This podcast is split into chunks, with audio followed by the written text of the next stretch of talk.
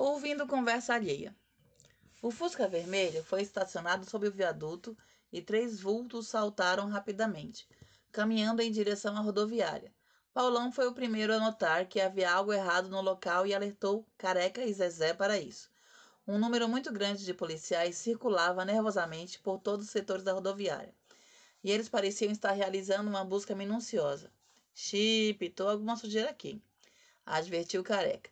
Ele e seus dois companheiros permaneceram escondidos atrás de um carro no estacionamento da rodoviária, enquanto estudavam a maneira de agir.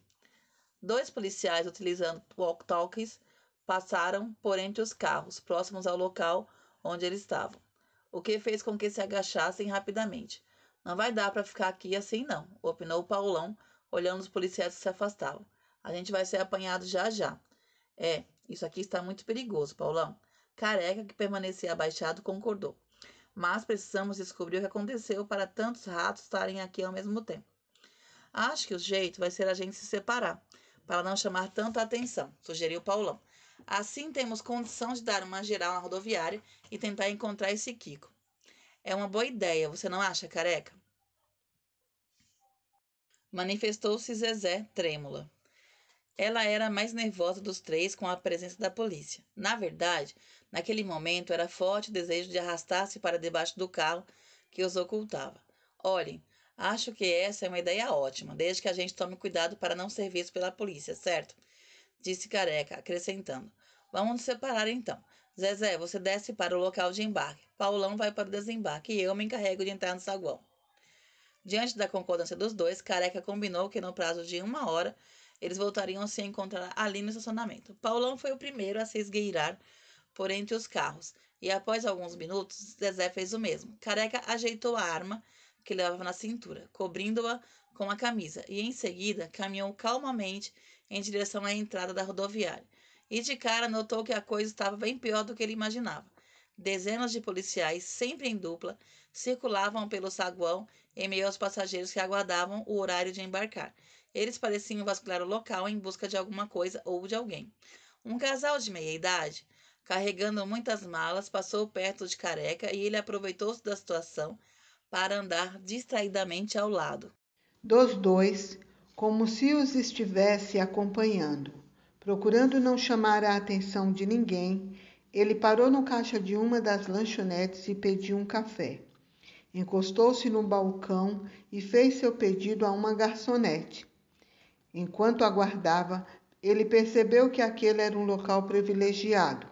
Dali, podia ver toda a extensão do saguão da rodoviária e acompanhar a movimentação dos policiais. No momento em que a xícara de café fumegante foi posta à sua frente. Um policial encostou-se ao seu lado e também pediu café à garçonete. Careca gelou e instintivamente colocou a mão na cintura por sobre a camisa, apalpando seu revólver.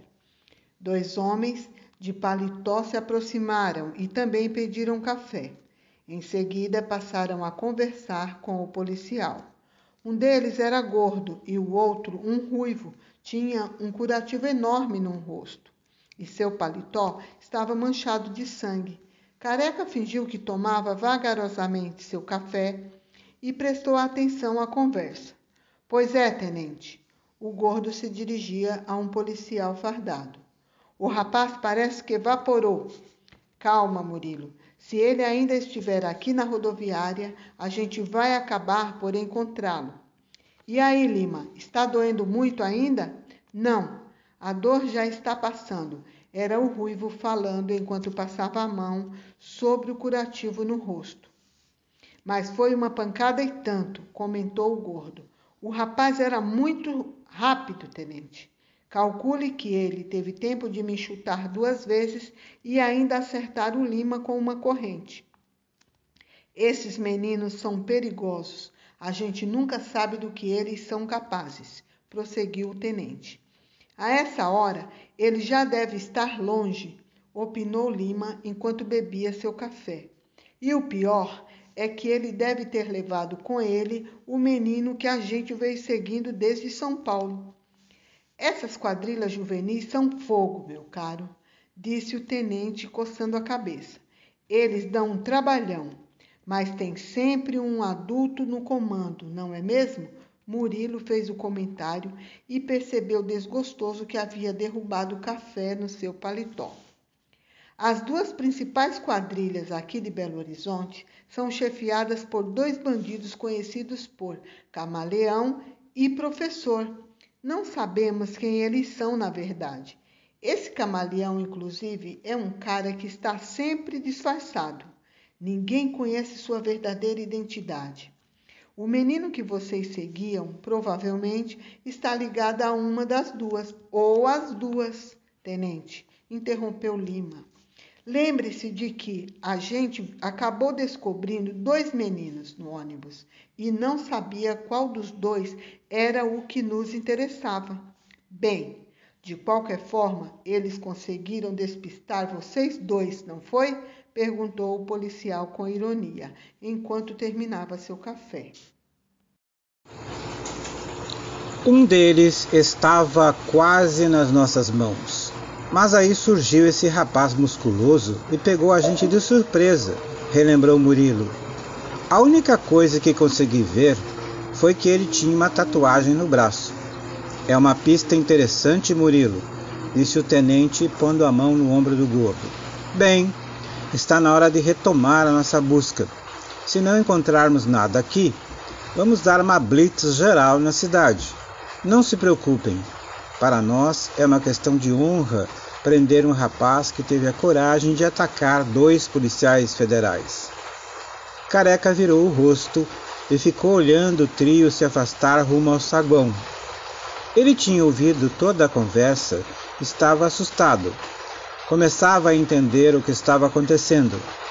Desde o momento em que saíra de São Paulo com a encomenda para o camaleão, Kiko estava sendo seguido pelos federais. E, para piorar as coisas, tudo levava a crer que tinha sido apanhado pela quadrilha do professor. Não havia dúvida de que o rapaz musculoso e tatuado que agredira os policiais era Zé Doidão, que Careca conhecia muito bem. Ele sabia que a polícia estava fazendo uma verdadeira caçada. Portanto, Zezé e Paulão corriam riscos permanecendo na rodoviária. Tinham que sair dali o mais rápido possível. Careca deixou a lanchonete devagar. Dois policiais que passavam por ali olharam para ele demoradamente. Ele procurou fingir naturalidade e se afastou em direção à área de desembarque da rodoviária.